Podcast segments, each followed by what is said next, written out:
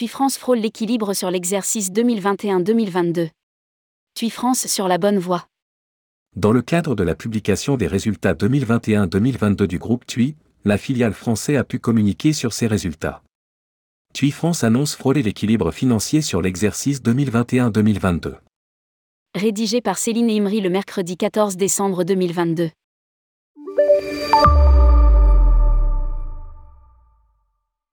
Une fois n'est pas coutume, TUI France a pu communiquer sur ses résultats dans le cadre de la publication des résultats du groupe pour l'exercice 21-22.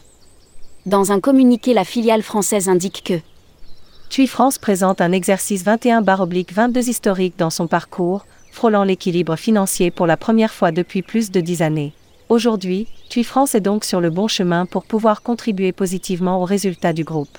La direction française précise que cette évolution fait suite à la révision en profondeur de la stratégie de TUI France et la mise en place d'un plan social important en 2020.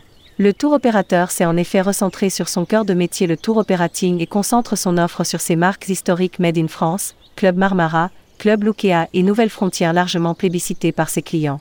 La maîtrise des coûts, la baisse des coûts de distribution, la réduction des risques hôteliers et aériens, une stratégie aérienne qui propose plus de flexibilité, une offre toujours plus attractive et différenciante sont les facteurs clés qui expliquent l'amélioration des résultats de TUI France.